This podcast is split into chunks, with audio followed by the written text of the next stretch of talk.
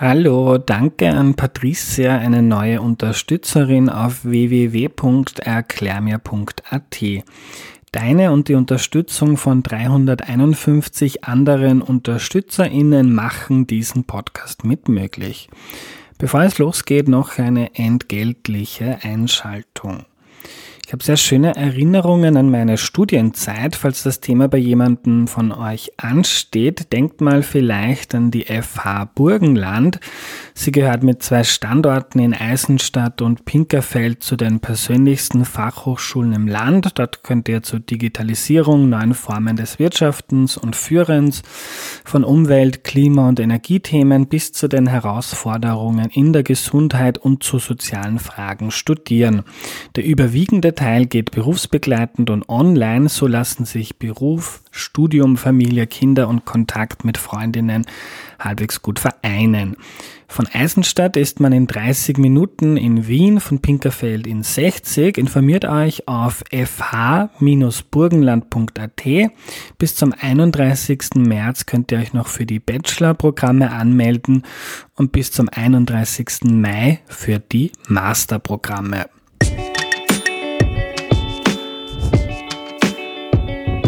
Hallo, ich bin der Andreas und das ist Erklär mir die Welt, der Podcast, mit dem du die Welt jede Woche ein bisschen besser verstehen sollst. Heute geht es um Blutspenden und die Logistik dahinter und das erklärt uns Ursula Kreil. Hallo. Hallo. Hallo, liebe Ursula, schön, dass du da bist. Magst du dich zu Beginn noch kurz vorstellen, bitte? Hallo Andreas, hallo liebe Zuhörerinnen und Zuhörer. Mein Name ist Ursula Kreil. Ich bin Transfusionsmedizinerin und ich arbeite im vierten Bezirk in Wien in der Blutspendezentrale für Wien, Niederösterreich und Burgenland und bin da verantwortlich für das Sammeln von Blutkonserven im Osten Österreichs, wie gesagt, Wien, Niederösterreich und Burgenland. Ursula, wenn ich jetzt zu euch komme und mein kostbares Blut da lasse, äh, was passiert damit dann? Also ganz am Beginn steht immer der Entschluss, ich komme zur Blutspende. Die Blutspende äh, selbst dauert eigentlich gar nicht lang, äh, ein paar Minuten, im Durchschnitt sind es so sechs Minuten und wir entnehmen 465 Milliliter Blut. Dieses Blut ruht dann drei Stunden lang. Man nennt das Phagozytosezeit, weil da äh, passieren noch einige so Abräummechanismen innerhalb des Blutes durch weiße Blutzellen. Und dann wird das Blut gefiltert. Diese eben genannten weißen Blutzellen werden herausgefiltert, weil die führen nämlich sonst oft zu Unverträglichkeitsreaktionen bei den Patienten, die die Blutkonserven bekommen. Und nach diesem Filtern wird das Blut aufgetrennt in die roten Blutkörperchen einerseits und das Blutplasma. Und das, was man so allgemein als Blutkonserve versteht, das ist ein Konzentrat von roten Blutkörperchen in einer Nährlösung. Das ist diese dunkelrote Flüssigkeit, die als wirklich unersetzbares lebensnotwendiges Notfallmedikament in den Spitälern eingesetzt wird. Und österreichweit rund alle 90 Sekunden einmal. Aha. Wow. Äh, wie spaltet man Blut auf in die verschiedenen Teilchen? Die Auftrennung passiert durch Zentrifugation. Zentrifugieren bedeutet mit einer ganz hohen Zahl an Umdrehungen äh, das Blut dazu zu bringen, dass unten sich alles absetzt, was schwer ist. Das sind eben die roten Blutkörperchen und oben die Teile des Blutes, die leicht sind. Das ist das Blutplasma. Das Blutplasma ist eigentlich die Flüssigkeit. Wenn man Blutplasma mal gesehen hat, ist man überrascht, weil Blutplasma ist eine hellgelbe Flüssigkeit. Die Blutkonserve, also das Konzentrat von roten Blutkörperchen, ist dunkelrot. Das ist die Konserve, die man ja sehr oft auch in Berichterstattungen sehen kann. Mhm. Ich war nämlich heute genauso überrascht, weil ich habe mir das angeschaut bei euch auf der Homepage und da war so eine, eine Massakerl und unten war das Konzentrat der roten Blutkörperchen und oben ein Bestandteil des Blutes, das gelb ist. Ähm, ja, wusste ich nicht. Äh, also man verwendet das, das Plasma, ähm, dann die roten Blutkörperchen. Ähm, und äh, dazwischen habe ich gelesen, gibt es sowas, das nennt man Buffy-Code. Ja, genau. Also dazwischen gibt es eine Schicht an anderen besonderen Blutzellen. Das sind die Blutplättchen. Ähm, das heißt, nach der Zentrifugation, wenn man es genau nimmt und wenn man auch quasi aus diesem Bafico zusätzlich noch ein Blutprodukt machen möchte, kann man die roten Blutkörperchen zu einem äh, Konzentrat von roten Blutkörperchen, nämlich der Blutkonserve oder dem sogenannten Erythrozytenkonzentrat verarbeiten.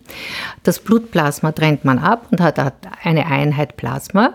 Und wenn man diese Zellschicht dazwischen, den Baficode, der vor allem aus Blutplättchen besteht, äh, weiterverarbeitet, nochmal durch weitere Zentrifugationsschritte, dann kann man eine Portion Blutplättchen, die für die Gerinnung absolut notwendig sind, ähm, gewinnen. Und wenn man diese Blutplättchen von fünf Spenden, also von fünf Blutspenden, die ein Blutspender geleistet hat, äh, zusammen mischt, man nennt das poolt, äh, kann man daraus ein Thrombozytenkonzentrat machen. Für diese Thrombozytenkonzentrate, also Thrombozyten sind eben diese Blutplättchen, gibt es unterschiedliche Herstellungsmethoden. Und die werden immer dann eingesetzt, wenn jemand aufgrund einer sehr niedrigen Thrombozytenzahl im Blut, wenn er selbst zu wenig Thrombozyten hat, äh, eigentlich zu verbluten droht, innere Blutungen bekommt, Hautblutungen bekommt und so weiter. Dann muss ganz gezielt diese Gruppe von Blutzellen ersetzt werden, weil natürlich äh, Blutungen eine lebensbedrohliche Situation darstellen. Ich habe gelesen, das wird auch in der Chemotherapie eingesetzt. Stimmt das? Also die Chemotherapie äh, ist ja ein Grund dafür, dass wir zwar Gott sei Dank sehr viele ähm, Patienten mit bösartigen, schwerwiegenden Erkrankungen sehr gut behandeln kann aber ist auch ein Grund dafür, dass wir viele Patienten haben, die chronisch Transfusionen benötigen, das heißt über einen längeren Zeitraum, über den eben diese Chemotherapie verabreicht wird oder auch die Folgen der Chemotherapie spürbar sind. Weil was kennen wir von Leuten, die eine Chemotherapie erhalten? Die verlieren sehr oft die Haare. Warum gerade die Haare? Weil da Zellen beteiligt sind, die sich schnell teilen und Chemotherapien sind in vielen Fällen nicht so gezielt wirksam, dass sie nur auf die bösartigen oder auf die Krebszellen wirken, sondern sie greifen auch andere Zellen an. Und dazu gehören auch die Blutzellen, das ganze blutbildende System. Und Leute, die eine ähm, aggressive Chemotherapie bekommen oder auch Bestrahlungen bekommen, die haben oft das Problem, dass ihr Blut bildendes ähm, System gestört, beeinträchtigt ist und die bilden dann selbst zu wenig Blutzellen aus. Und ja, das ist genau die Patientengruppe, die brauchen dann unsere Erythrozytenkonzentrate, also die normalen unter Anführungszeichen Blutkonserven, aber die brauchen auch Thrombozytenkonzentrate, weil die auch zu wenig Thrombozyten haben und die Gefahr einer Blutung bestehen würde. Mhm. Ähm, gehen wir mal zu den Blutkonserven, zu den normalen Blutkonserven, wie du sie genannt hast, also den roten Blutkörperchen. Äh, wenn man das dann abgetrennt hat, wie geht es dann weiter? Wird das dann gemischt? Gibt es dann riesige Fässer voller Blut? Bleibt das immer, also kriegt man immer nur von einem Spender dann das Blut, das weiterverwendet wird? Ja, die Blutkonserve, die wird nur aus einer Spende gemacht. Das ist ein recht komplexes Beutelsystem, also dieser Blutbeutel, das ist nicht ein einziger Blutbeutel, sondern da hängen vier aneinander. Das ist nämlich ein geschlossenes System, das heißt von der Nadel, mit der man die Vene äh, punktiert, wo dann das Blut quasi in das Beutelsystem hineinläuft, ähm, bis über den Filter und die Beutel, äh, in die ich dann in den unterschiedlichen Auftrennungen äh, die, die, das Plasma und die Erythrozytenkonzentraten trennen kann, ist alles ein geschlossenes System. Das heißt, wenn einmal die Auftrennung durch Zentrifugation passiert ist, äh, kommen die Erythrozyten in einen Beutel und der wird dann kühl gelagert, mit dem passiert dann gar nichts mehr. Der wird kühl gelagert bei 4 Grad plus minus 2 Grad bis maximal 42 Tage sind die roten äh, Blutkörperchen, also ist so eine Blutkonserve haltbar. Das heißt, am Tag 42 muss sie jedenfalls verabreicht sein.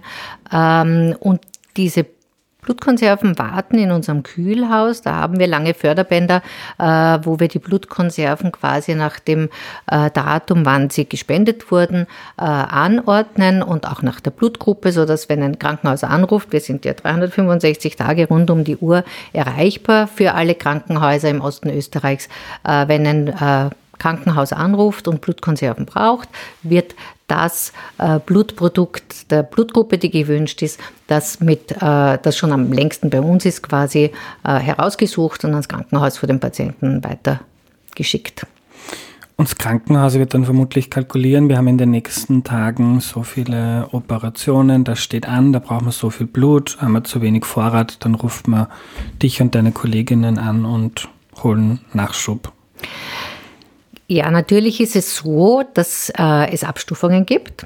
Also das AKH Wien zum Beispiel hat natürlich dann ein auch relativ großes eigenes Depot schon. Das bestellt nicht für jeden einzelnen Patienten extra, sondern da gibt es fixe Liefermengen und die werden eben variiert nach dem äh, Bedarf, den das Krankenhaus dann hat, äh, je nachdem, ob viele Operationen durchgeführt werden, ob weniger Operationen durchgeführt werden. Jetzt gerade in den Corona-Zeiten konnte man da Schwankungen äh, beobachten.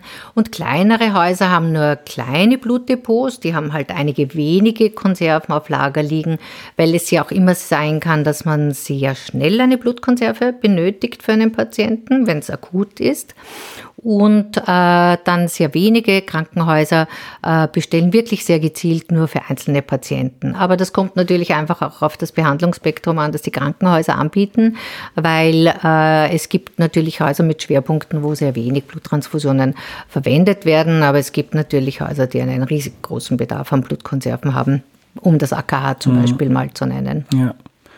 Äh, wie gibt's das, dass das immer relativ gut, also so stelle ich es mir vor, dass das immer relativ gut zusammenpasst, das Angebot an Blut, das es gibt und die Nachfrage danach bei Operationen.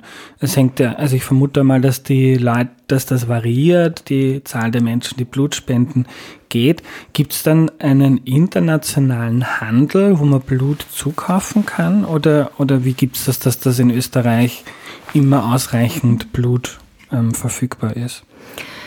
Also da spielen äh, natürlich mehrere Faktoren zusammen. Das eine ist einmal eine gute Logistik, so dass man immer sieht, wie viele Blutkonserven in welcher Blutgruppe habe ich gerade auf Lager, wo wird es gerade ein bisschen knapper, weil man hat ja die Erfahrung, ähm, wie viele Konserven braucht man auf Lager, damit man sicher versorgen kann. Bei uns, wir wünschen uns eine Versorgungsreserve von zwei Wochen. Das sind rund 5000 plus, also 5500 Konserven. Wenn wir das auf Lager haben, das ist super sicher. Dann sind die Konserven im Durchschnitt, wenn wir sie ausgeben, zwischen 12 und 14 Tage alt. Aber manchmal, wenn der Lagerstand ein bisschen absinkt, äh, dann äh, sind die Konserven etwas jünger, wenn wir sie ausliefern. Aber das wird sofort bemerkt, das wird sofort registriert und dann müssen wir gegensteuern.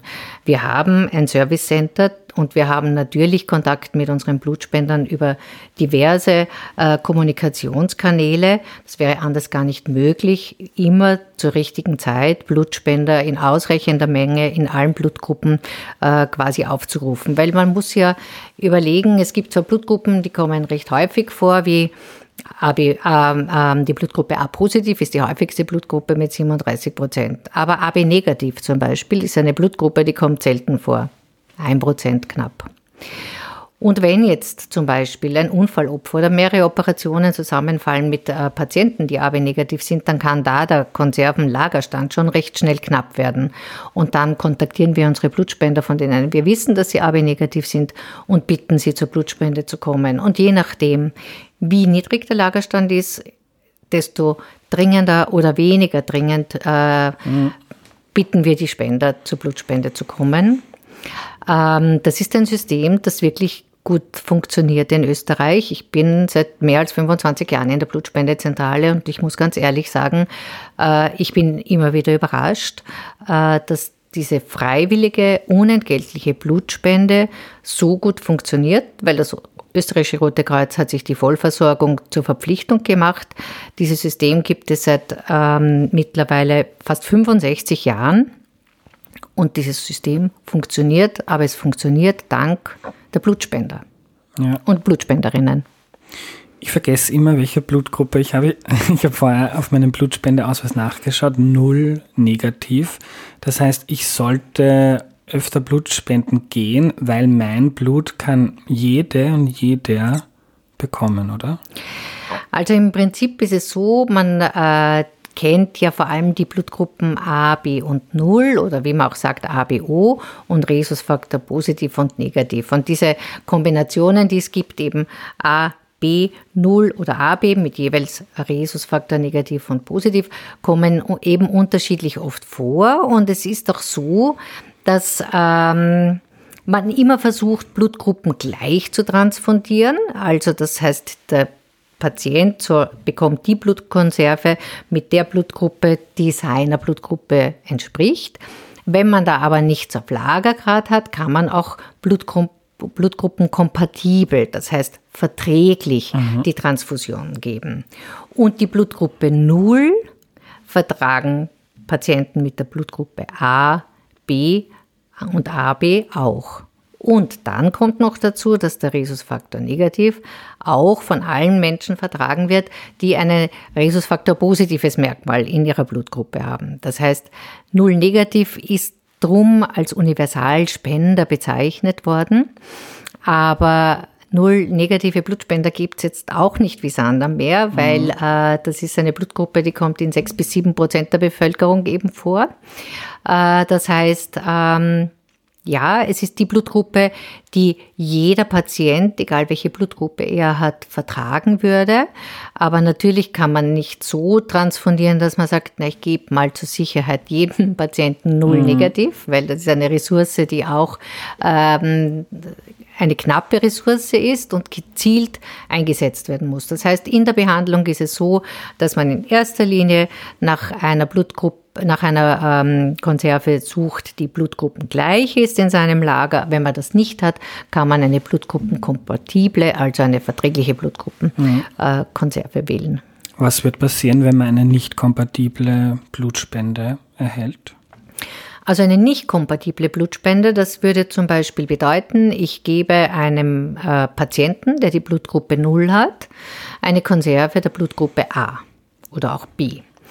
Ähm, das würde sehr schnell äh, zu einer lebensbedrohlichen Situation für den Patienten führen können, weil es da zu einer sogenannten Hämolyse kommt. Hämolyse bedeutet, dass die roten Blutkörperchen aufgelöst werden ähm, und das führt sehr schnell zu massiver gesundheitlicher Beeinträchtigung bis zu Schockgeschehen und äh, wenn man da nicht sehr schnell draufkommt und eine größere Menge nicht kompatiblen Blutes äh, transfundiert, ähm, bedeutet das, dass man auch wirklich intensivmedizinisch den Patienten dann behandeln muss. Gibt es trotzdem manchmal auch bei kompatiblen Blutspenden Probleme beim Empfänger? Also prinzipiell äh, haben wir jetzt die AB0 und Rhesusfaktor äh, Blutgruppenmerkmale ähm, besprochen. Aber es gibt mehr als 30 Blutgruppen, mehr als 30 Blutgruppensysteme mit mehr als 300 Oberflächenmerkmalen. Also es gibt eine ganz, ganz, ganz hohe Variabilität. Und es gibt Patienten, die zum Beispiel ähm, gegen eines dieser vielen, vielen anderen Merkmale äh, einen Abwehrstoff, einen Antikörper gebildet haben können. Das kann zum Beispiel Frauen betreffen. So ein Antikörper besteht im Zuge einer Schwangerschaft. Wenn das noch ungeborene Kind vom Vater ein Merkmal mitbekommen hat, das die Mutter nicht hat, dann kann das sein, dass so ein Antikörper, so ein Abwehrstoff gebildet wird. Das kann auch sein, ähm, wenn man eine Transfusion bekommen hat, die ein sogenanntes fremdes Merkmal hat, gegen das man einen Antikörper bilden könnte. Und dann äh, ist es möglich, dass man bei einem Zweitkontakt ähm, eine Abwehrreaktion hat. Aber ähm, es ist ja so, dass äh, vor jeder Verabreichung einer Blutkonserve ein erstens einmal Bedside-Test gemacht wird, um sicherzugehen, dass die Blutgruppe vom Patient und Empfänger zusammenpassen. Aber es gibt auch von all den Blutkonserven, die verabreicht werden, einen Antikörpersuchtest. Das heißt, man schaut danach, ob irgendwelche Antikörper vorhanden sind, die nicht da sein sollen. Und auch die Spender werden dementsprechend, äh, Entschuldigung, auch die Patienten werden natürlich dementsprechend untersucht, bevor sie eine Transfusion erhalten, damit die Transfusion ebenso sicher ist, wie sie in Österreich ist. Aber man kann es nie ganz ausschließen, dass dann doch Probleme gibt. In seltenen Fällen. Man kann wirklich den aller, aller, allergrößten Teil ausschließen. Es gibt aber diese seltene äh, Situation, dass es Antikörper gibt, die ich nicht feststellen kann, die erst, das ist ein Begriff, mit dem wir jetzt relativ vertraut sind, die erst durch die neuerliche Gabe eines äh, Oberflächenmerkmales gegen gegen das dieser Antikörper gerichtet ist, geboostert werden. Aber das sind sehr seltene Ereignisse. Mhm. Daher bekommt auch jeder, der einmal einen Antikörper, bei dem wir mal einen Antikörper festgestellt haben, einen Ausweis von uns, wo das genau draufsteht, den er auf, äh, aufbewahren soll. Und wir sagen auch allen Leuten, bitte diesen Ausweis immer vorzeigen, wenn Sie eine Behandlung im Krankenhaus haben und führen Sie diesen Ausweis bei sich. Denn da kann man wieder das Risiko ein bisschen minimieren, dass ein Antikörper, der nicht so gut nachweisbar ist, nicht gefunden wird, weil wenn man den Ausweis dabei hat, wird man darauf aufmerksam. Ursula, ich habe jede Menge Fragen von HörerInnen bekommen, die würde ich gerne mit dir durchgehen. Eine von Viviane, fand ich ganz witzig. Also sie schreibt so, die moderne Medizin ist wahnsinnig fortgeschritten und irgendwie wirkt dieses, man nimmt Blut aus einem Menschen und gibt es dem anderen, wirkt so ein bisschen wie Medizin aus dem 17. Jahrhundert. Du hast jetzt viel beschrieben, also es ist nicht rückständig, sondern auch hochmodern, wie das gemacht wird. Aber eigentlich, wenn man sich das jetzt nicht Mediziner das überlegt, ähm, ist verwundert es doch ein bisschen, dass man das nicht in irgendeiner Form in ein Labor künstlich kreieren kann, ohne dass man das aus den Ärmen, Ärmen, Armen anderer Menschen entnehmen muss. Ja, also der Gedankengang ist absolut nachvollziehbar und ähm, ich kann jetzt Viviane versichern, es gibt hunderte, tausende Wissenschaftler, die sich schon über Jahrzehnte damit ähm, auseinandersetzen ob es einen adäquaten äh, und in der Qualität und Anwendung äh, ebenso hochwertigen Ersatz gibt für das gespendete Blut. Und da gibt es unterschiedlichste Ansätze. Also in den roten Blutkörperchen ist ja das Hämoglobin, der also der rote Blutfarbstoff, der wesentliche Teil, der den Sauerstoff transportiert. Und das ist ja die Hauptaufgabe der roten Blutkörperchen, der Sauerstofftransport. Und es gibt eben unterschiedlichste Ansätze, dieses Hämoglobin aus Tieren zu gewinnen. Es gibt chemische Ansätze, dass man äh, Perfluorkohlenwasserstoffe als mm, rein chemisches, äh, quasi chemisch zusammengesetztes Produkt ähm, als Ersatz einsetzt.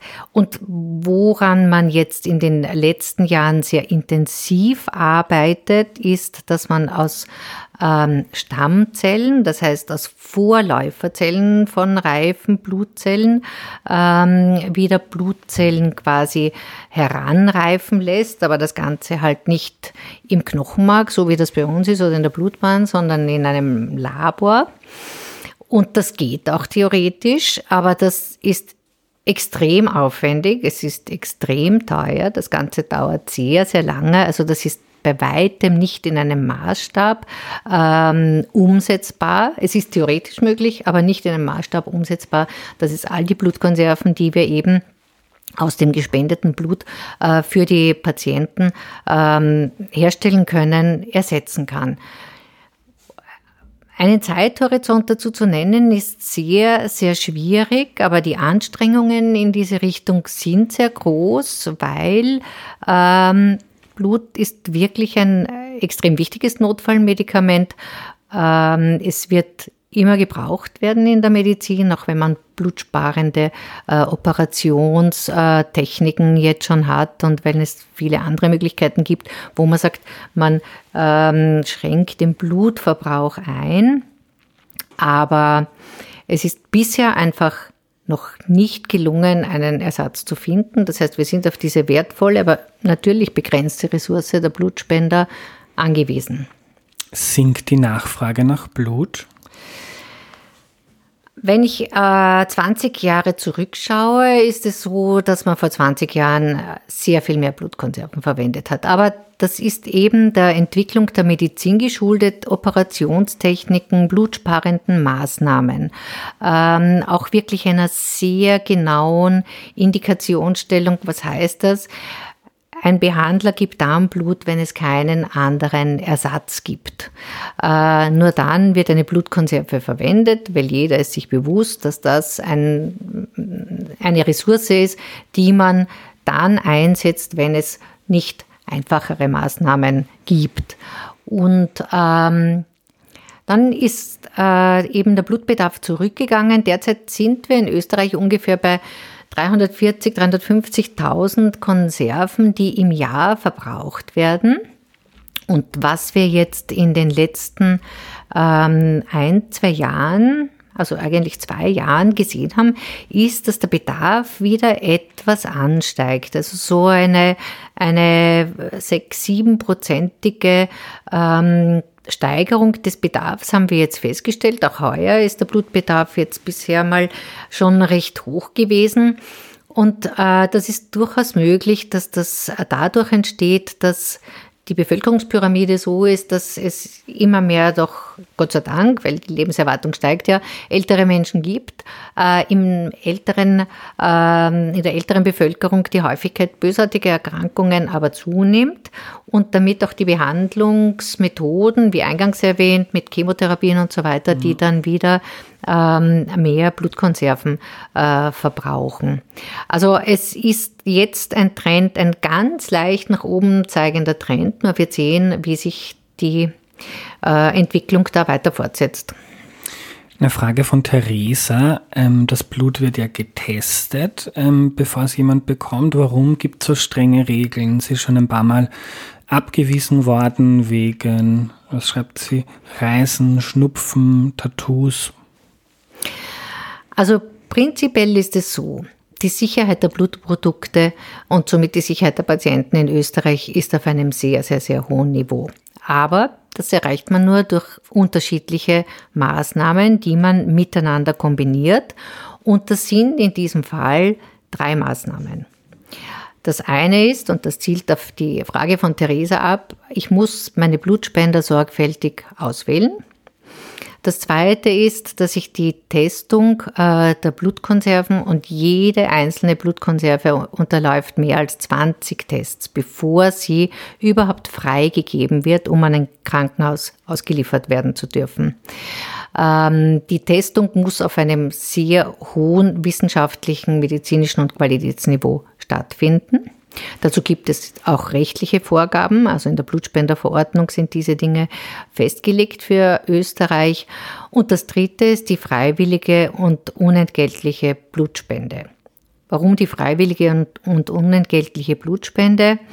Äh, da ist der Hintergrund, dass man davon ausgeht, dass ein Spender, wenn er eine finanzielle Entschädigung in Aussicht gestellt bekommen würde, auf die er vielleicht aus wirtschaftlichen Gründen angewiesen ist, dazu verleitet sein könnte, Gesundheitsangaben nicht zu machen, die eventuell zu, einem, zu einer Rückstellung von der Blutspende führen würden. Ähm, ja, und es gibt natürlich, um die Sicherheit zu wahren, einige Gründe, warum man ähm, von einer Blutspende zurückgestellt wird. Es gibt auch Gründe, warum man ähm, lebenslang quasi nicht Blut spenden kann. Das hat ja sehr oft auch den Hintergrund, dass wir unsere Spender schützen wollen, weil wenn jemand zum Beispiel einen Herzinfarkt hat, darf er nicht mehr Blut spenden und dann darf er nie mehr Blut spenden, auch wenn er mir nach zehn Jahren sagt, es geht mir jetzt aber wieder gut. Mhm. Das sind eben Spenderschutzmaßnahmen. Und bei der Testung ist es so, das ist nämlich etwas, was auch uns die Blutspender immer wieder fragen, na, wenn sie das Blut eh so genau testen, warum müssen wir denn diesen Fragebogen ausfüllen? Da sind 37 Fragen drauf und jedes Mal, wenn ich komme, muss ich den ausfüllen. Und warum äh, fragen Sie mich das alles, wenn Sie die Tests eh machen? Aber man muss äh, sagen, erstens mal kann man nicht alle Krankheitserreger testen. Wir testen eine Menge Krankheitserreger und wir testen natürlich alle, die wichtig sind für die Übertragung, äh, für die Übertragung über Blutkonserven. Also dazu zählen allen voran die chronischen Leberentzündungen, also Hepatitis B und C äh, und HIV und Syphilis zum Beispiel auch.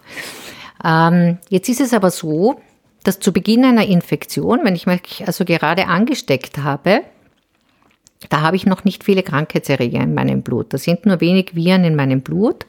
Und selbst der beste Test kann diesen Krankheitserreger dann in diesem sehr frühen Zeitpunkt nicht nachweisen. Das heißt, man nennt das, man dann diagnostisch blind. Man nennt das auch das diagnostische Fenster. Ähm, je moderner die Tests sind, desto kürzer ist diese Fensterphase, aber sie ist nie weg.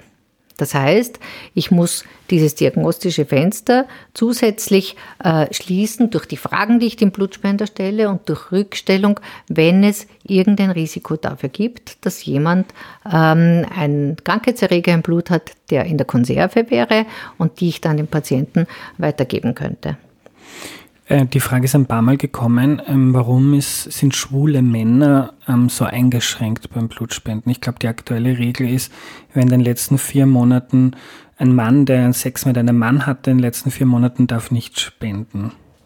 Also das ist die Regel, die wir jetzt dann planen umzusetzen. So. Dazu äh, ist noch quasi ausständig, ähm, dass die neue Version der Blutspenderverordnung, in der alle äh, Rückstellkriterien definiert sind, mit der Dauer der Rückstellung, dass die in Kraft tritt, die ist schon ausgearbeitet. Da gab es schon viele äh, Sitzungen mit Experten, aber ähm, ich denke, vor allem der Corona-Pandemie geschuldet war jetzt auch im Gesundheitsministerium das noch nicht, äh, dieser letzte Schritt der Inkraftsetzung noch nicht wirklich möglich. Ähm, prinzipiell geht es uns immer um ein Risikoverhalten. Und das Risikoverhalten, Männer haben Sex mit Männern, bedingt, dass es zu einer Häufung von Neuinfektionen mit zum Beispiel HIV, es ist aber nicht der einzige Krankheitserreger, äh, und äh, auch dadurch zu einem gehäuften Vorkommen in dieser, äh, durch dieses Sexualverhalten ähm, kommt. Jetzt ist unsere Verpflichtung, dass wir Personen mit einem Risikoverhalten für sexuell übertragbare Erkrankungen einen gewissen Zeitraum, derzeit sind es noch zwölf Monate, von der Blutspende rückstellen. Also das Risikoverhalten, dazu gibt es unterschiedliche Beispiele. Dazu zählt zum Beispiel ähm, außer MSM, also wenn Männer Sexualkontakte mit Männern haben, auch wenn jemand häufig seinen Sexualpartner wechselt. Das ist definiert als mehr als drei Sexualpartner in den letzten zwölf Monaten.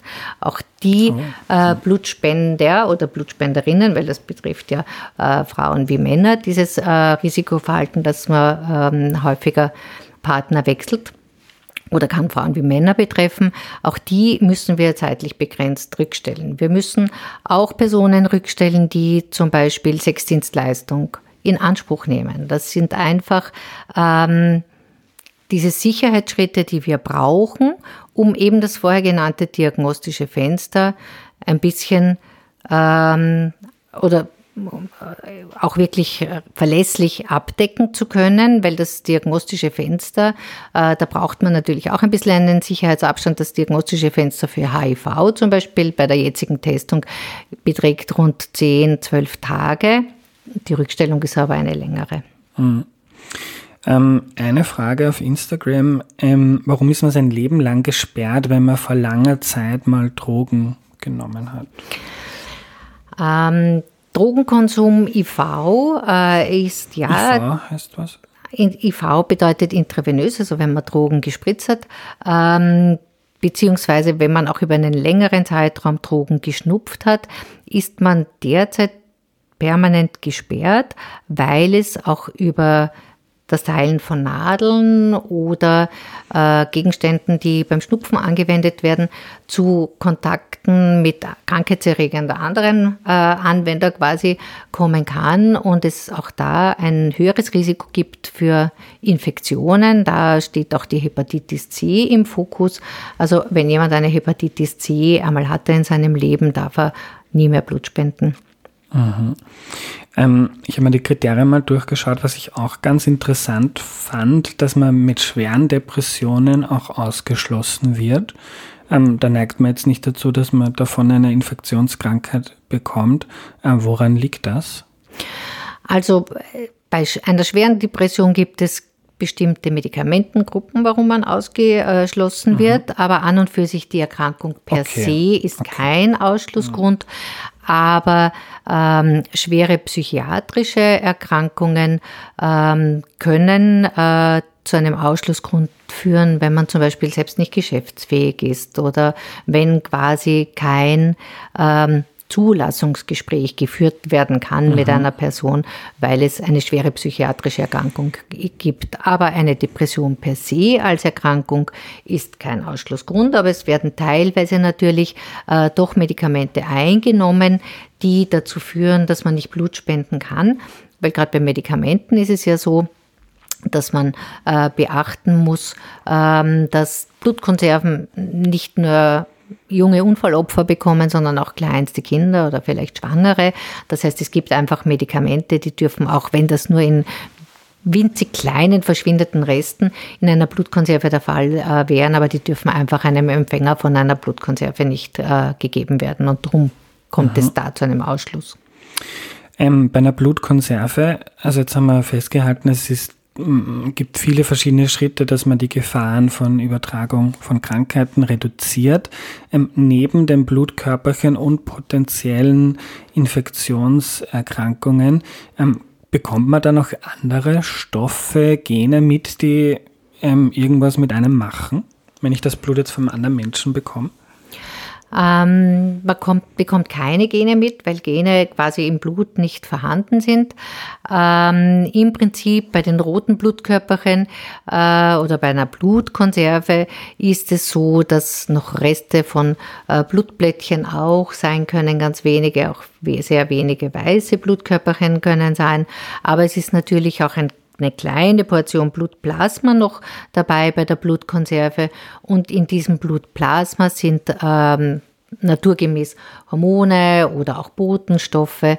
Also natürlich ist es da so, dass man da auch ähm, in ganz geringen Mengen außer den Blutkörperchen noch andere Stoffe äh, mit der Blutkonserve bekommt. Und spielt das irgendeine Rolle? Kann das was mit dem Empfänger, der Empfängerin machen? Nein, das macht nichts mit dem Empfänger und der Empfängerin, weil ähm, die Entwicklung quasi der Transfusionsmedizin schon darauf geachtet hat, dass man Herstellungsschritte für die Blutkonserven quasi ähm, implementiert oder, oder einsetzt, wie zum Beispiel äh, die, das Herausfiltern der weißen Blutkörperchen, so dass eben keine Unverträglichkeitsreaktionen auftreten können. Eine Frage über WhatsApp. Verdient das Rote Kreuz mit dem Blutspenden Geld und wem gehört das Rote Kreuz? Also wen, unter, wen unterstützt man da, wenn man Blut spendet? Also das Rote Kreuz ist ein Verein äh, und ist natürlich äh, verpflichtet, kostendeckend zu arbeiten, aber in keiner Weise gewinnorientiert. Äh, das ist das Grundprinzip. Ähm, das ist auch eine Frage, die uns Blutspender immer wieder stellen, weil sie sagen, und das ist auch nachvollziehbar, weil sie sagen, na, ich komme und spende quasi freiwillig und ohne Entschädigung mein Blut und ihr verkauft es weiter. Aber was man bedenken muss, ist also jetzt im Raum Ostösterreich zum Beispiel bringen wir jedes Jahr 135.000 Konserven auf. Äh, dass das möglich ist, brauchen wir Personal, also natürlich ein Großteil der Kosten wird durch äh, Personal verursacht. Wir arbeiten natürlich im Organisieren von Blutspendeaktionen äh, auch mit freiwilligen Personen und äh, wir arbeiten auch mit Zivildienern, aber der Hauptteil unseres Personals sind festangestellte Mitarbeiter und sind viele Ärzte, sind viele diplomierte Mitarbeiter, die wir brauchen, sind viele spezialisierte Kräfte im Labor, sind Leute, die unser Marketing machen, ist unser Service Center, ist die ganze der ganze Herstellungsbereich sind unsere Fahrer, die rund um die Uhr die Konserven äh, ausliefern an die Spitäler. Also Personal ist auf der einen Seite die Infrastruktur, wir brauchen die Räumlichkeiten, also jetzt nicht nur die Blutspendezentrale, wir haben ja auch noch ein großes Labor, das ist auch ein Referenzlabor für Blutgruppenserologie. Wir brauchen unseren Fuhrpark, damit wir die Konserven äh, ausliefern können. Wir brauchen diverse Kühlräume, wir brauchen, äh, wir haben auch äh, zum Beispiel sehr spezialisierte bestimmte Lagerungsmethoden, die auch teuer sind, weil wir einen flüssigen Stickstoff bei minus 170 Grad äh, Blutprodukte, die extrem selten vorkommen, auch international extrem selten vorkommen. Die friert man dann ein, falls man sie mal braucht, wenn man sie kurzfristig nicht finden würde, also den passenden Spender nicht finden würde. Also die Infrastruktur kommt dazu, Forschung und Entwicklung kommt dazu. Auch da müssen wir natürlich uns weiterentwickeln. Äh, die ganzen Gerätschaften, die wir brauchen und das Material. Jede Blutkonserve, da brauchen wir einen Blutbeutel. Wir brauchen zu jeder Blutkonserve, die wir abnehmen, sechs Röhrchen, die wir befüllen und damit werden dann die Tests im Labor gemacht. Also es ist doch eine ganze Menge Kosten rundum, die entstehen. Das heißt, unsere Aufgabe, Verantwortung, Verpflichtung und so machen wir das auch, ist es kostendeckend zu arbeiten und auch uns weiterzuentwickeln natürlich. Ja. Was zahlt ein Krankenhaus für eine Blutkonserve in Österreich? Es ist es unterschiedlich. Es sind die Blutspendedienste sehr unterschiedlich mhm. ähm, organisiert. Es sind die Zusatzleistungen, die angeboten werden, unterschiedlich äh, organisiert.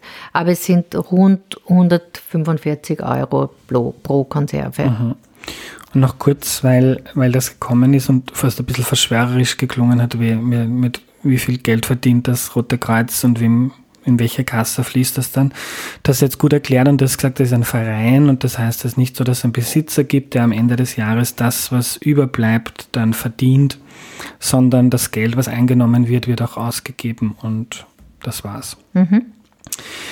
Äh, eine Frage von Sabrina, die ist scheinbar eine Blutspenderin und bekommt manchmal eine SMS mit der Info, wo wo das Blut hingekommen ist, das sie gespendet hat. Kann man sich, sie fragt, kann man sich darauf verlassen, dass das ähm, so gut funktioniert, dass man das wirklich transparent zeigen kann, was damit passiert ist? Also das ist etwas, das haben wir vor einigen Jahren begonnen, dass wir unsere Blutspender informieren, wenn ihre Blutkonserve in ein Krankenhaus ausgeliefert wird. Dann haben wir auch dazu geschrieben, in welches Krankenhaus. Äh, und das ist etwas ganz Schönes, weil viele Blutspender melden uns zurück, dass das eine ganz schöne, positive Motivation ist. Wir haben ja ganz zu Beginn über die Lagerlogistik gesprochen. Und wie man das macht, dass man immer Konserven ausreichend äh, auf Lager hat. Wir haben natürlich auch die Verantwortung zu schauen, dass wir nicht zu viele Konserven auf Lager haben. Aber uns laufen keine Konserven ab. Wir liefern, äh, wie ich eh schon erwähnt habe, die Konserven in einem Durchschnittsalter von zwei Wochen aus. Aber es gibt einen Teil von Konserven, den man vielleicht nicht verwenden kann, weil irgendein ein, äh, Test positiv geworden ist. Und das sind dann Konserven, die nicht ausgeliefert würden. Ähm, wir haben aber dieses Rückmeldesystem an die Blutspender so, dass wenn eine Konserve mal länger auf Lager liegt, dass derjenige dann eine Benachrichtigung bekommt, dass seine Konserve ausgeliefert wurde, dass wir uns bedanken für die Spende, aber noch nicht das Krankenhaus genannt wird, weil das ist automatisiert hinterlegt und wenn das Krankenhaus im System noch nicht eingegeben wird, wird das nicht angezeigt. Aber da sonst sehr viele Spender anrufen nach zwei Wochen, wo sie nämlich gewohnt sind, diese Info zu kriegen und fragen, was ist jetzt mit meiner Konserve, äh, sind wir dazu übergegangen, dass jeder diese Rückmeldung dann in einem gewissen Zeitrahmen bekommt. Die allermeisten Leute kriegen es mit dem Krankenhaus, an, die, an das äh, die Konserve ausgeliefert wurde. Was passiert mit dem Blut, das man nicht verwenden kann? Ähm, also wenn wir ein Blut, äh, wenn wir Blut finden, wo irgendwelche Blutwerte nicht in Ordnung sind, das muss ja jetzt nicht äh, unbedingt jetzt eine schwerwiegende Infektionskrankheit sein. Wir sind ja auch verpflichtet, einen allgemeinen Entzündungsparameter uns anzuschauen, ähm, der äh, nur ein Hinweis dafür sein kann, dass irgendwo auch eine banale Infektion oder Entzündung im Körper sein kann. Ein entzündeter Zahn zum Beispiel oder eine Zahnfleischtasche, etwas in dieser Art, also was wirklich Banales. Dann gibt es einen Wert, der ist erhöht, dann dürfen wir dieses Blutprodukt nicht verwenden äh, für einen Patienten. Und ähm, wir verwenden das dann teilweise, um quasi unsere Tests zu matchen, um so Qualitätstests zu machen. Und ähm, ja, der Rest der Konserve wird dann aber entsorgt. Wie entsorgt man das? In Restmüll wird man es nicht geben, oder? Nein, in Restmüll wird man es nicht geben, das wird verbrannt letztendlich. Das sind mhm. vielleicht, äh, kennen das doch viele Hörerinnen und Hörer, diese schwarzen Tonnen, die gibt es auch in den Krankenhäusern immer. Das wird einfach dann ähm, verbrannt. Wir kommen zum Schluss. Was hat Corona mit dem Blutspenden gemacht? Also das ist eine ganz interessante Entwicklung, die wir da beobachtet haben. Ganz zu Beginn der Corona-Pandemie haben wir sehr viele Blutspender gehabt. Die Leute sind gekommen, obwohl wir eigentlich wenig Mobilisierungsarbeit geleistet haben. Und das ist ein Phänomen, das wir in Österreich immer wieder beobachten, wenn es irgendwo eine übergeordnete Gefahr gibt, wenn es etwas gibt, was, was ähm, ähm, abweichend von der Normalität so ein bisschen eine Bedrohung darstellt, dann kommt dieser Solidaritätsgedanke ähm, doch sehr stark irgendwie äh, in den Vordergrund und die Leute kommen gerne Blut spenden. Das war anfangs so. Dann haben wir, wie das immer so ist, in den Sommermonaten einen Spenderrückgang gehabt, weil da gab es dann auch immer Lockerungen und da sind die Leute immer froh, wenn sie wieder Freizeit nachgehen können, nachdem sie vorher durch Lockdowns ohnehin sehr eingeschränkt waren. Ähm, jetzt, nach zwei Jahren Pandemie, bemerken wir doch eine Spendermüdigkeit. Das ist etwas, was ganz Österreich betrifft und das ist auch etwas, was die ähm, Kollegen aus den Blutspendediensten anderer Länder uns berichten. Es ist wirklich ein internationales Phänomen. Ähm, wir müssen derzeit ganz massiv äh, die Werbetrommel rühren, damit Leute ausreichend zu Blut, mit ausreichend Blutspender zur Blutspende kommen. Ähm, ja, aber das ist unsere Verantwortung und ich denke mir, es gibt vielleicht in der Bevölkerung auch so allgemein eine bisschen eine Müdigkeit nach diesen zwei Jahren der Pandemie.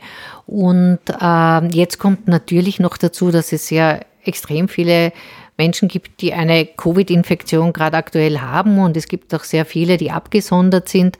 Und das spielt natürlich auch mit hinein, dass es derzeit schwieriger ist, ausreichend Spender zu finden, gerade mal jetzt.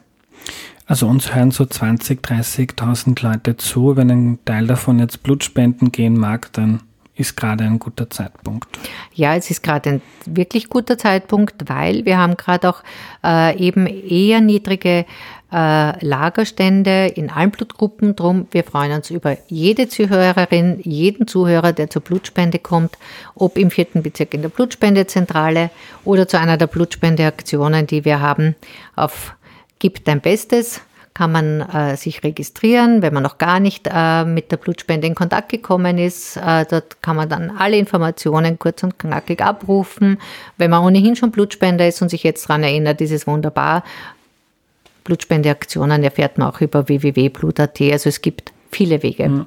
Und gibt dein Bestes.at. Ja. Ja. Die letzte Hörerinnenfrage ist die beste, finde ich, und die ist auch unser Abschluss von Jonas. Ähm, warum gibt es in der Spendezentrale immer nur Frankfurter und keine Burenwurst oder Depreziner?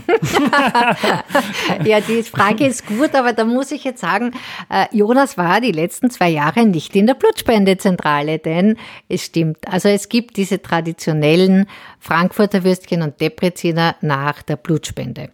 Ähm, das haben wir aufgehört in Corona-Zeiten. Ähm, das geht unseren Blutspendern ein bisschen ab, denn äh, was halt auch unterstützt, dass man gern zur Blutspende kommt, ist, dass es so ein bisschen ein soziales Zusammenkommen ist. Also gerade in den ländlichen Gebieten ist das ein ganz starker Faktor, äh, dass die Leute nachher auch gemütlich zusammensitzen äh, können bei Würstchen.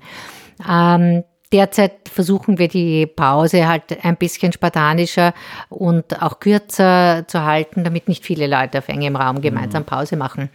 Aber die Würstchen, die haben halt eine lange Tradition, so wie auch die Mannerschnitten, die wir äh, für Spenderinnen austeilen.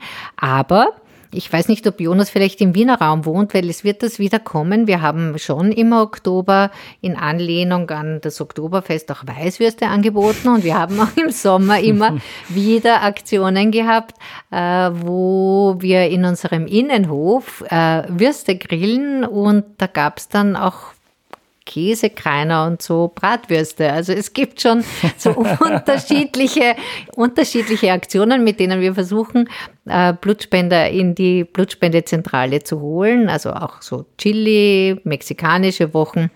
Also einfach aufmerksam die Informationen verfolgen. Corona wird irgendwann einmal hoffentlich so sein, dass all diese Aktivitäten wieder gut möglich sind, weil es war immer sehr, sehr nett mit den Blutspendern. Es war für die Blutspender nett und das ist halt auch ein Anreiz. Danke für deine Zeit, Ursula.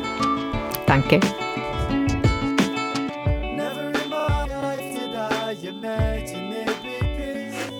Was nehme ich mir mit? Sehr viel. Ich weiß nicht, wie es euch geht, aber mich fasziniert gute Organisation und Logistik und dass man damit etwa hinbekommt, dass die Krankenhäuser in Österreich immer mit genug Blut versorgt werden, ohne dass man etwas wegschmeißen muss. Das Rote Kreuz kann die Werbeaktivitäten und die Kommunikation mit SpenderInnen je nach Situation deutlich steigern oder zurückfahren, falls es schon zu viele Spenden gibt, denn Blut muss man in Österreich innerhalb von 42 Tagen verwenden. Ich wusste auch nicht, dass das Blut dann aufgespalten wird und in rote Blutkörperchen, Plasma und Blutplättchen aufgetrennt wird. Letztere, bra letztere braucht man dann etwa in der Chemotherapie. Ich habe jetzt auch endgültig die Motivation, wirklich mal wieder Blutspenden zu gehen, weil ich bin da irgendwie zu verplant oder faul, dass ich das regelmäßig mache. Nächste Woche geht es auch um Logistik, aber um eine ganz andere, nämlich um das LKW-Fahren. Helga Dröscher ist Truckerin und erklärt uns, wie der Job so ist. Wenn euch die heutige Folge gefallen hat, interessiert euch vielleicht auch Folge 168. Da blicken wir hinter die Kulissen von Krankenhäusern. Es war auch eine sehr, sehr coole Folge. Wenn ihr Erklär mir die Welt wichtig findet, dann unterstützt den Podcast bitte auf www.erklärmir.at. Vielen Dank und bis nächste Woche, euer Andreas.